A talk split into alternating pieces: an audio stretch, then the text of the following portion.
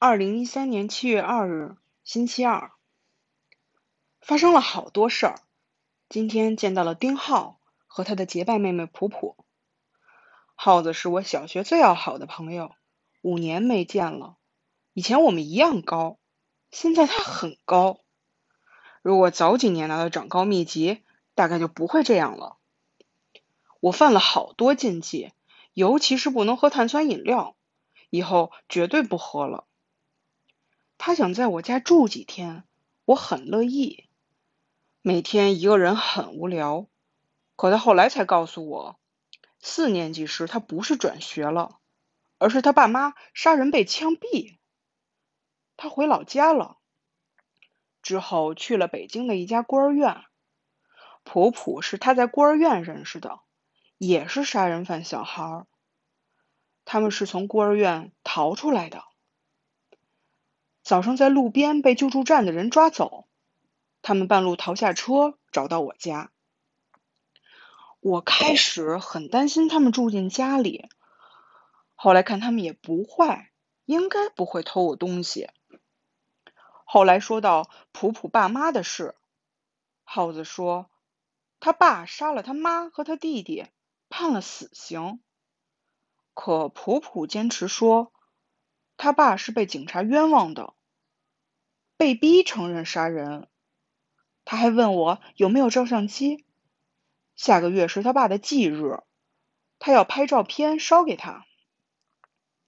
下午我接到爸爸的电话，让我过去。我担心我出去后他们会在家里偷东西，不过他们听到我要出门，就说到外面等，外面等我们回来。我爸和几个叔叔在赌钱。婊子母女去动物园了，可没一会儿，婊子居然回来了，说相机电池坏了，提前回来。那时我都我躲在后面，还是被他看见了。小婊子还问我是谁，我爸怕影响他心理成长，说我是方叔叔的侄子。后来，方叔叔说我衣服太旧，要我爸带我去买衣服。结果婊子两个也不知廉耻的跟去了。去之前，我爸偷偷给了我五千块钱，让我不要让婊子知道。我看到他们不要的相机，想给普普拍照片，问我爸能不能给我。我爸这次倒是直接把相机送我了。在商场，我看到了双鞋子，小婊子就要我爸赶紧过去。我爸就被他叫过去了，小婊子还冲我吐口水，这肯定是婊子教的。我一辈子都会记住他们今天的表情。我只好一个人坐公交车回家。那时我真没用，在车上哭了。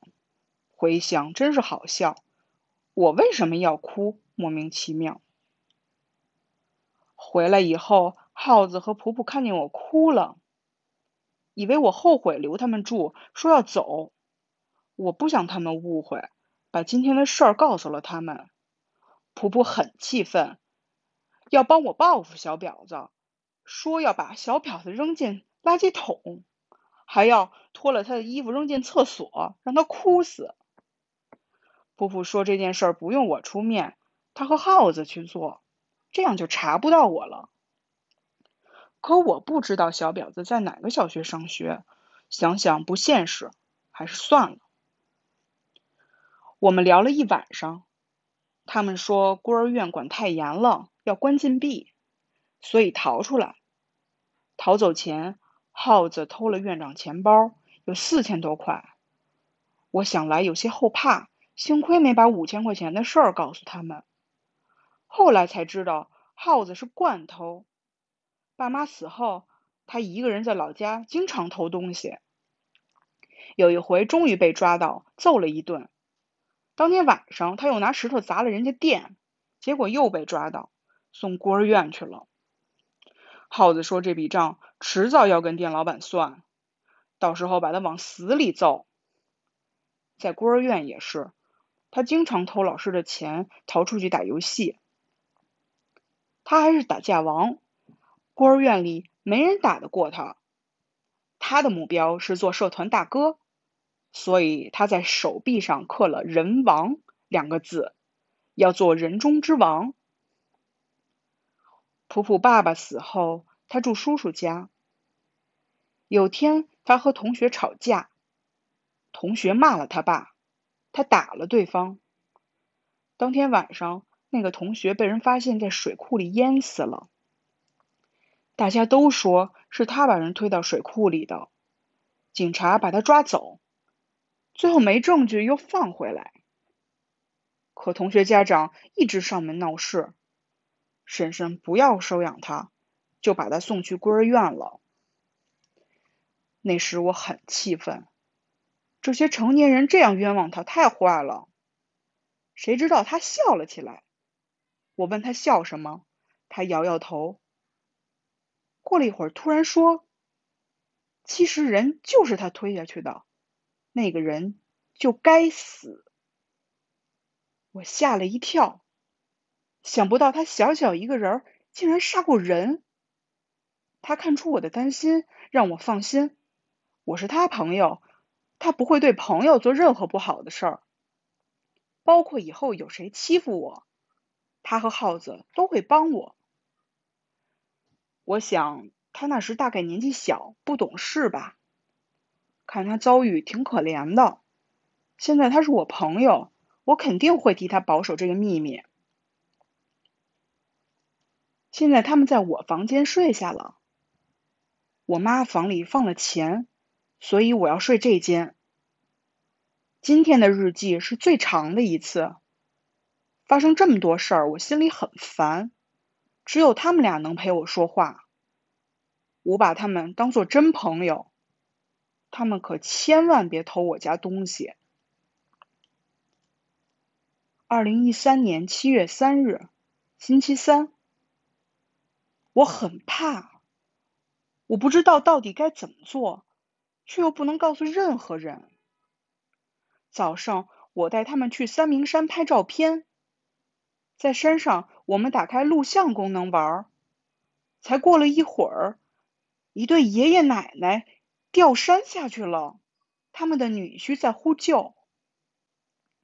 下午回来后，我们把相机连上电脑，看了那段视频后才知道，早上俩人不是掉下去的，是被他们那个女婿推下去的。我赶紧打幺幺零报警，是一个阿姨接的。我刚开口说半句，普普直接把电话按断了。他说不能报警。视频里把他和耗子也拍进去了，报警的话，警察会调查视频里的人，知道他们是从孤儿院逃出来的，肯定要把他们送回去。后来幺幺零阿姨电话打回来，普普骗他说按错了，阿姨把我们大骂了一顿。可是这是人命关天的大事儿，怎么可能不报警呢？我想等过几天他们走了再报警。可是我又担心他们被查出来，送回孤儿院后会记恨我。等过几年他们从孤儿院出来，会不会报复我？耗子是打架王，他很记仇的。后来普普说要找到杀人犯，我问他干什么？他居然说要把相机卖给他，跟他勒索一笔钱。他们俩没钱了，需要一笔钱过生活。他看到杀人犯开宝马车，肯定有钱。他还说拿到钱后会平均分给我。我觉得他太疯狂了，要去勒索一个杀人犯。我要这钱干嘛？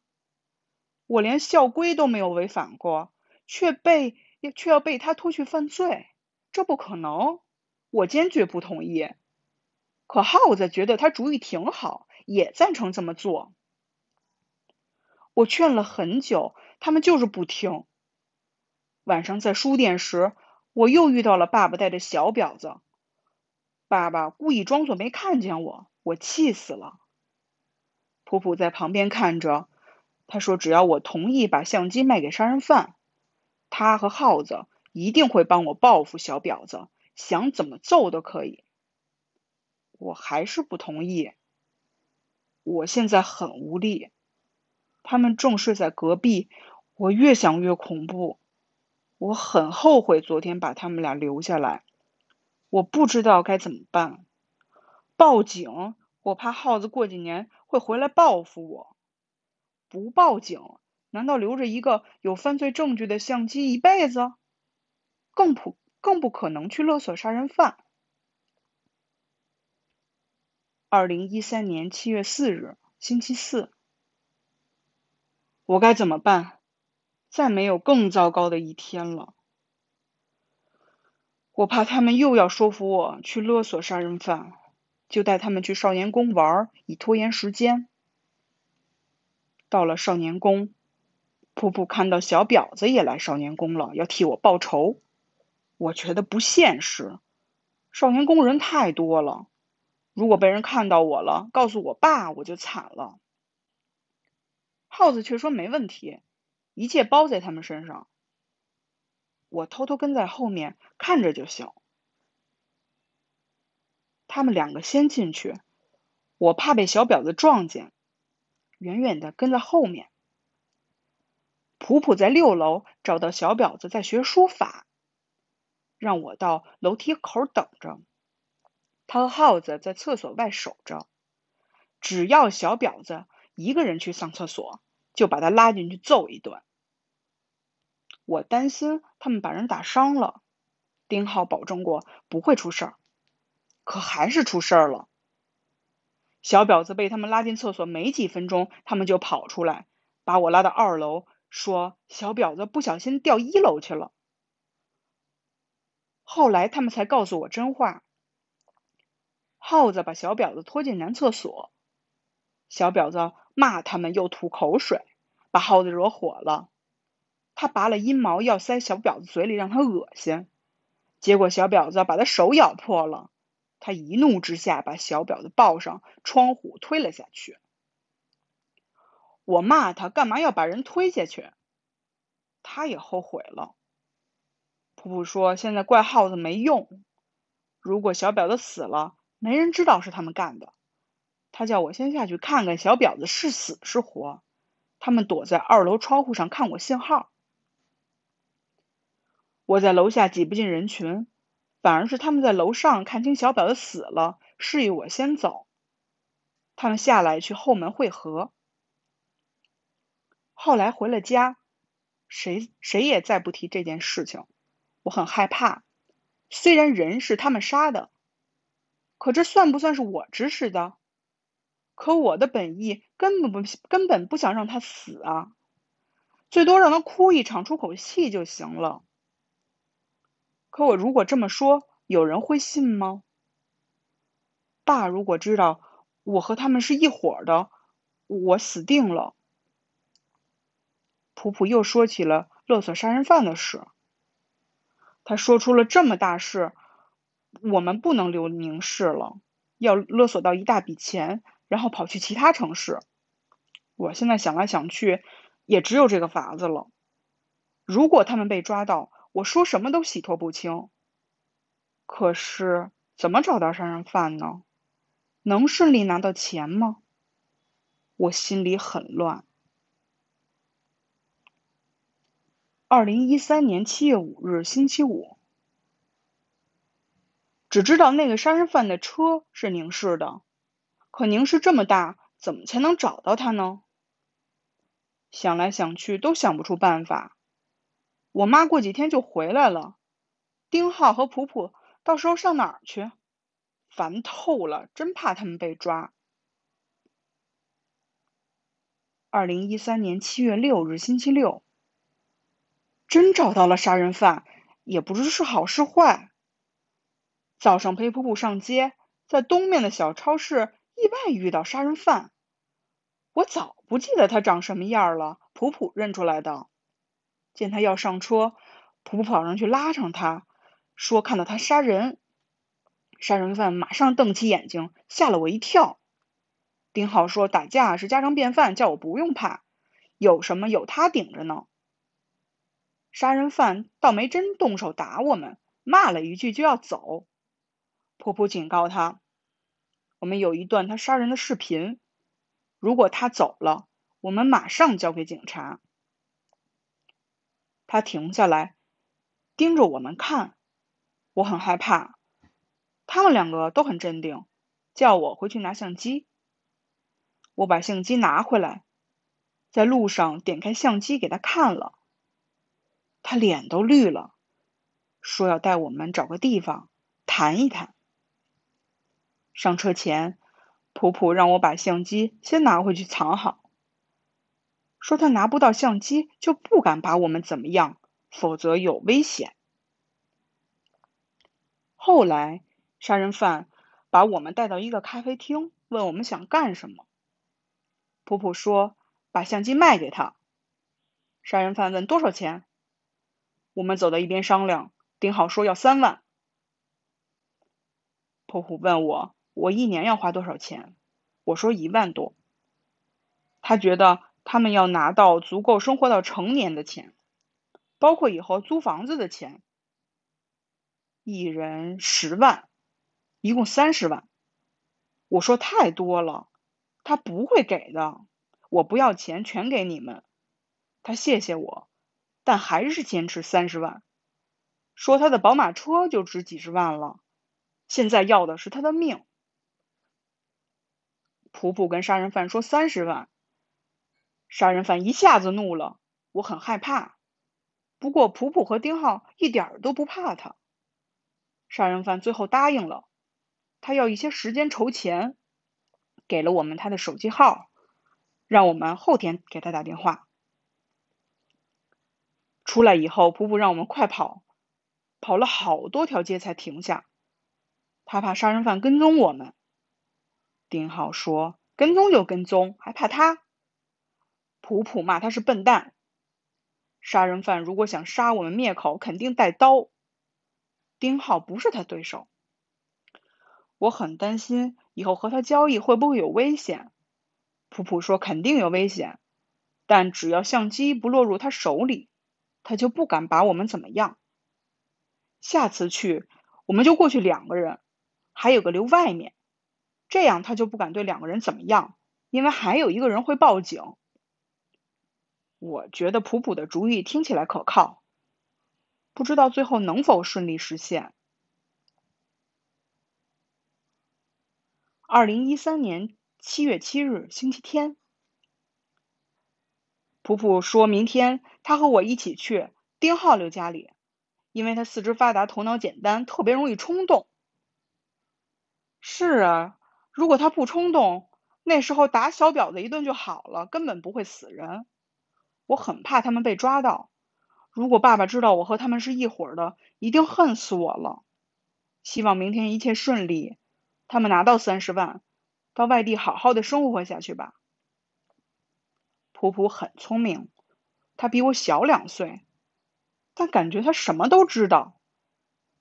怎么提防杀人犯？怎怎么提防杀人犯使坏？怎么成功拿到钱，他都想好了，而且他对我很好。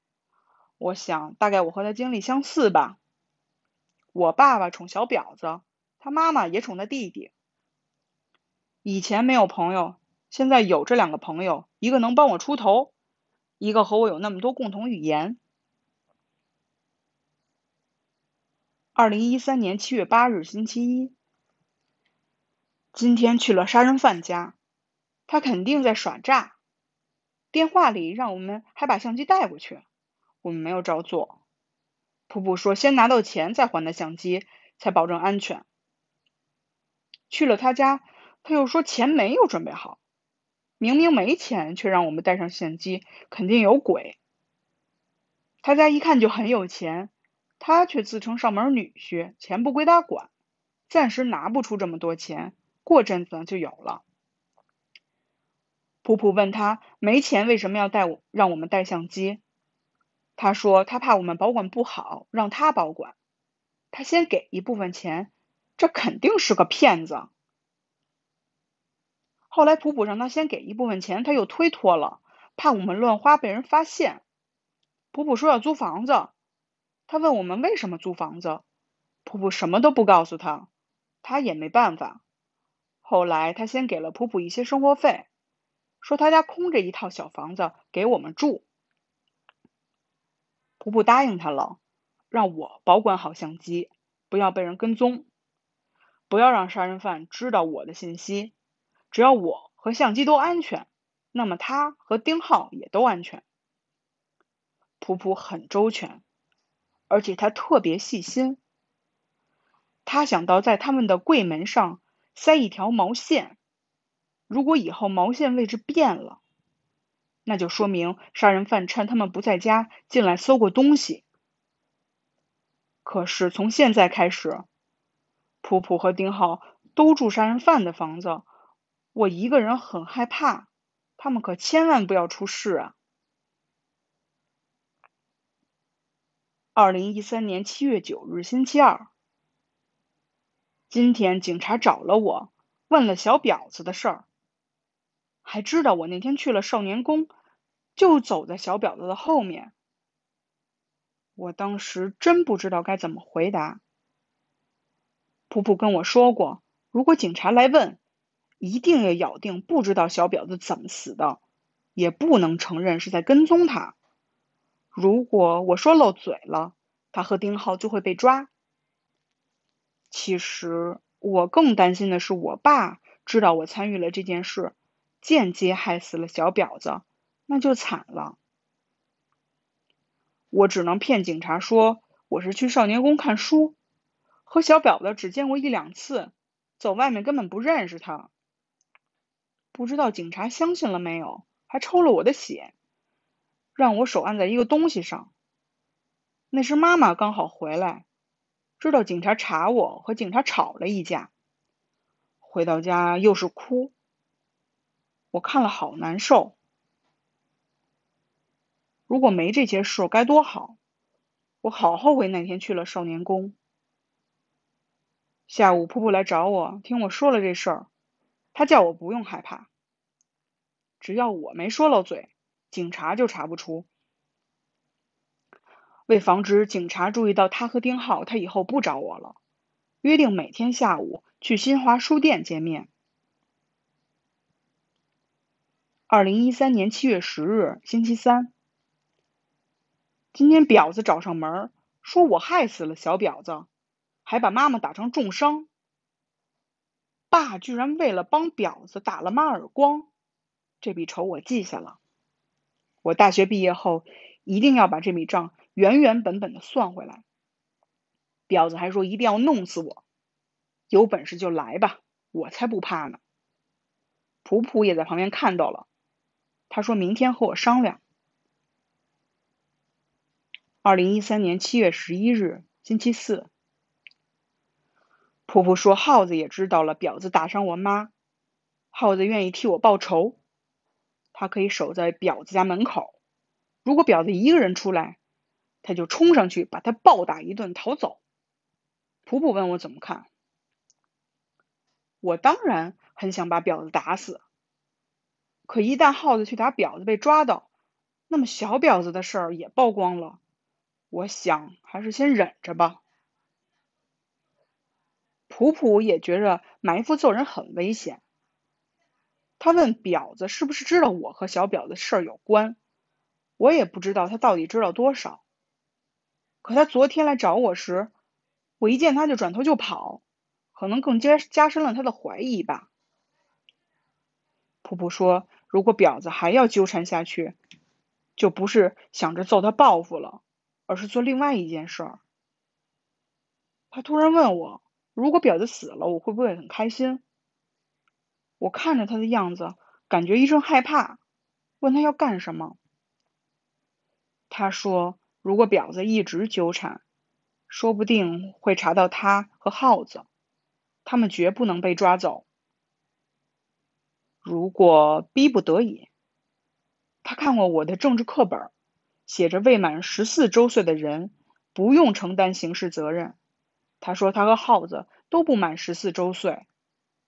我赶紧劝他打消这个念头，我绝不会把他俩供出来的。我不说，没人知道小婊子是他们俩杀的。他说只是开个玩笑。我想他们俩也没本事真的杀死成年人吧。普普还说，杀人犯昨天找了他，说要去，说要出差去，交易暂时做不了，等过段时间，希望他不要耍花样。二零一三年七月二十七日，星期六，婊子就是畜生，他就是靠卖赚钱的，他找人泼了我大便，妈在景区上班也被人泼了，家门口到处是红油漆。叶叔叔带我去厂里抓他，爸竟然还护着婊子，所有人都在说他，他还护着他，还要我不要追究了，给我一万块钱。哼，在他心里，婊子是最重要的，我比不上一万块钱，我恨他们，我恨死他们了。二零一三年七月二十八日，星期日。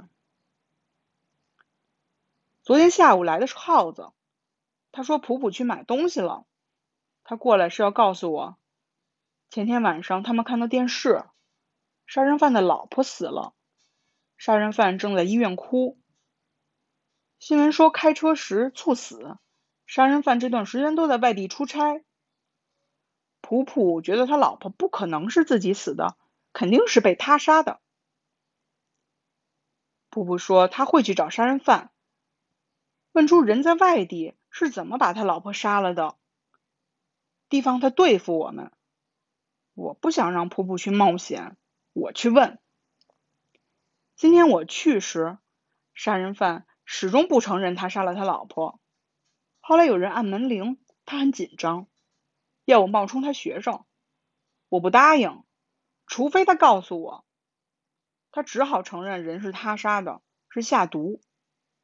把毒药放在胶囊里，胶囊再放进他老婆每天会吃的美容胶囊里，那样吃下去不会立刻发作，过一会儿消化了，胶囊就中毒了。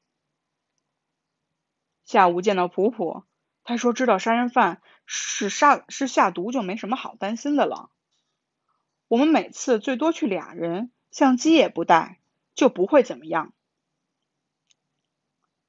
他很谢谢我早上一个人替他冒险，我很开心看到他的笑脸。他平时真的笑的太少了。我趁机问他有没有喜欢耗子，他说不可能，他只把他当哥，耗子也把他当妹妹。他说他喜欢聪明的人，我不知道我算不算聪明的人。后来又跟他说了昨天婊子的事儿。他问我想怎么样，我想把大便泼回来，可是一时找不到好方法。他说他一定会替我想办法。二零一三年八月六日，星期二，我爸也开始怀疑我了。他来看我，给了我五千块钱，说以后会关心我。可后来他又问了我小婊子的事儿。问我那天是不是在跟踪他，我当然说没有。后来婊子冲了过来，抢了爸爸的手机，他们俩差点打起来。婊子点开了手机，里面传来了我和爸的对话。原来他是来录音，想套我话的。婊子还说不是我干的，就是我找人干的，肯定和我脱不了干系，他一定会派人调查，追查到底的。唉，我不知道这样的日子什么时候能是个头。他也不是我爸了，我不想要这样的爸爸。二零一三年八月七日，星期三，我把我爸调查我的事儿告诉了普普，还有婊子的话，看得出他也很紧张。他最担心婊子派人调查我，那样一旦查出他和耗子。就都完了。他问我对我爸还有感情吗？我实话告诉他没有了，他已经不是我爸了。婊子折腾了这么久，他始终护着婊子，我真恨不得他们俩都被泼大便。普普说他会想办法替我报复他们一顿的。二零一三年八月八日，星期四。我不想再去爷爷奶奶家了。可妈说，我爸不会做爹，我还是要做好孙子的。我只好早上去看了下爷爷。爷爷躺床上不会下地一年多了，大家都说过不了今年。唉，爷爷以前对我还是很好的，奶奶也越来越老了，不知道我以后工作了，他还能不能享受到我的孝顺。爸爸、奶奶知道爸和婊子做的事儿，她说爸做的不对，但又说他也是左右为难。下个星期三是小婊子生日，他们俩那天去上坟，上完坟就把所有发生的事儿都放一边，重新好好过生活。现在就我一个儿子了，肯定会对我好，我是不指望的。奶奶总是帮着他儿子说话的，爸的所作所为彻底让我失望了。下午见到普普，把奶奶说的话也告诉他。他说：“我爸就想，就算想对我好，婊子也会拦着的，这是不可能的。我想也是这样。”他还问了他们去哪里上坟，说坟地上肯定没人，到时候耗子去泼去泼婊子大便。我很想出这口恶气，可又担心耗子被抓。他说：“我爸不可能跑得过耗子的，让我放心，他们俩不会冒险的。”祝他们泼大便顺利。二零一三年八月十四日，星期三，婊子死了，爸也死了，他们在搞什么？怎么会这样？叶子修出来，普普路上拦在我，告诉我他们都死了。我质问他，明明是去泼大便，怎么会死人的？他跟我道歉，说他是骗我的。他知道，如果告诉我真话，我肯定会反对。他担心婊子派人跟踪调查我，早晚会查到他们，所以要杀了婊子。他用相机威胁杀人犯，说服他帮他们用毒药杀人。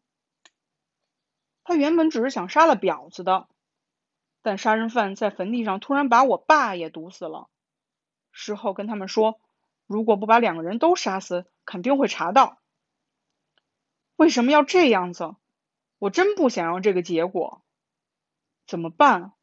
虽然我爸对我不好，可他终归是我爸啊。